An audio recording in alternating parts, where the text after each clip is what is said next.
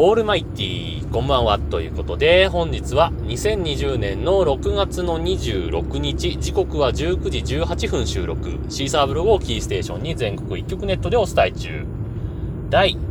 814回目のヌーラジオをお伝えするのは毎度ながらヌーでございますけども、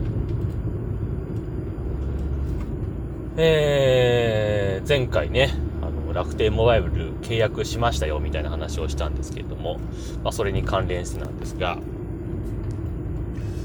あのー、まあ、楽天モバイルの契約の時に、Galaxy A7 も一緒に端末購入しまして、で、発送方法ヤマト運輸って書いてあったんで、えー、いつ出んのかなと思いながら待ってたんですけど、待てど暮らせど、あの、いわゆるヤマト運輸の、あの、お届け通知メールっていうのが大体届く前に来るじゃない届く前というか1日前ぐらいですか受け付けられた段階ぐらいで、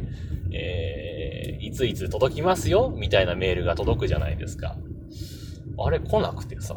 で、でも、あの、お届け予定日、その注文の時のお届け予定日は、確か、えっ、と、6月の20、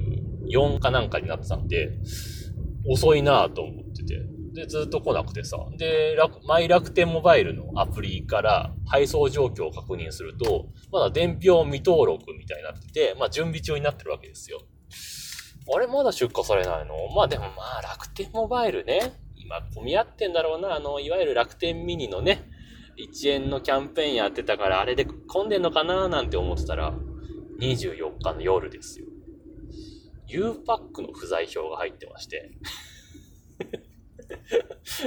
え？っと思ったんですけど。で、見たら、まあ、送り主は楽天モバイルなわけ。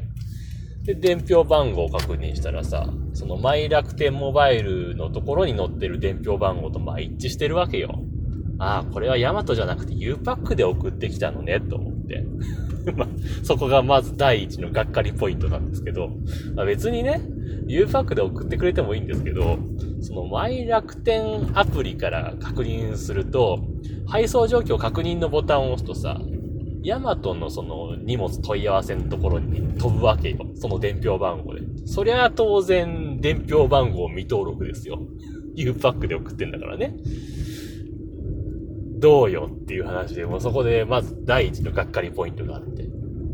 で、まあもう夜だったんで、まあ次の日の朝ですよ。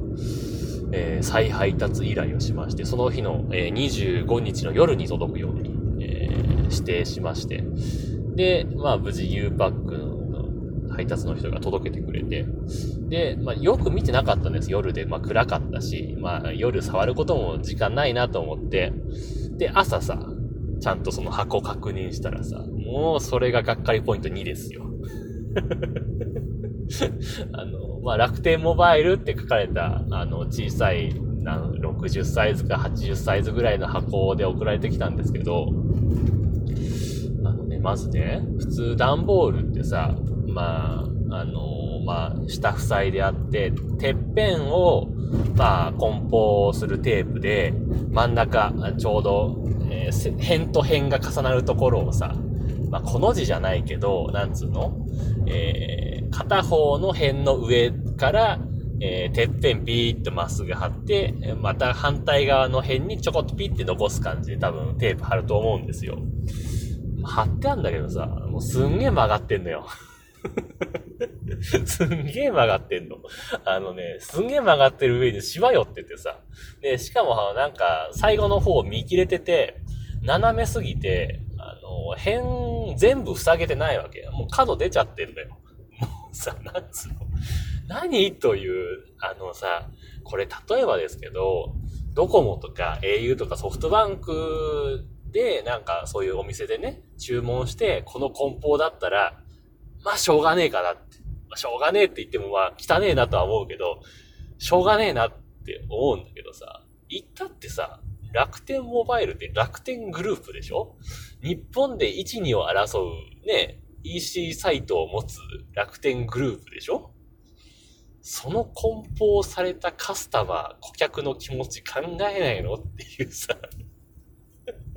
いや、急いでたんかもしれないよ。もう切羽詰まってたかもしれない。もう今日の梱包ノルマこれって言われてなんかやってたかもしれないけどさ。にしてもこれひどいなと思って。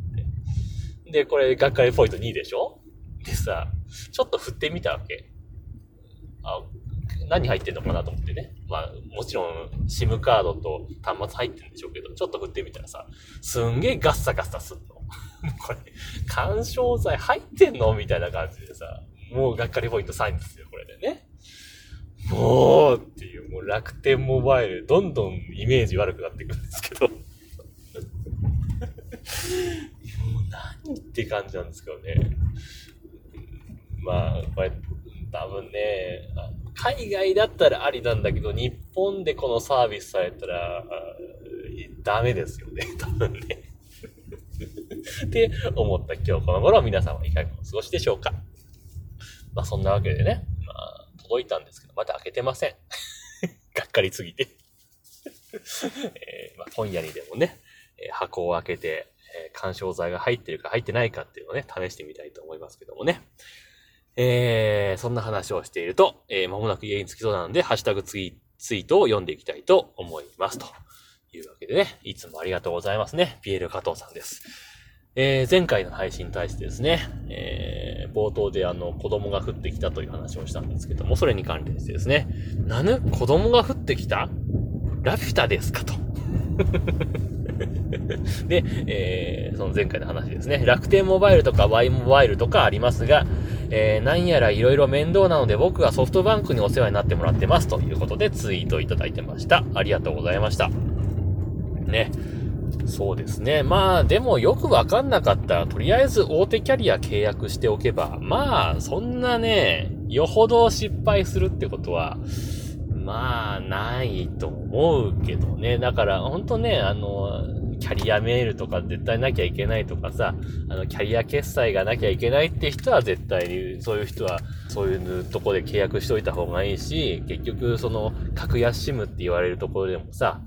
あの、結局自分で何もできないとさ、あの、そういうのって何もできないじゃないですか。そういうのを考えると、うん、そうですよね。大手キャリアに入ってた方が安心だと思いますし、まあ、その辺でクオリティの差が出てくると思うんですけど、ただね、まあ、楽天モバイル、MVNO の方は、そんな満足してないわけじゃなくて、むしろ自分満足してるわけよ。何なんですかこの MNO の楽天モバイルは何なんですかっていう、もうね、ここの数日間ですごいイライラしています というところで、ね、えー、第4のキャリアにはなれないというふうに思ったところで、えー、家に着きますんで今日はこの辺で終わりたいと思います。というわけで皆様からのご意見、ご感想、ツッコミなどお待ちしております。メールは直接メール、またはメールフォームから送ってください。ツイッターのヌヌアカウントもしくはヌヌラジオのアカウントに返信をいただいたり、ハッシュタグ、nunuradio、もしくはひらがなでぬぬ、カタカナでラジオとつけてつぶやいていただければまたご紹介させていただきます。というわけで今日はこの辺で終わります。さようなら。バイバイ。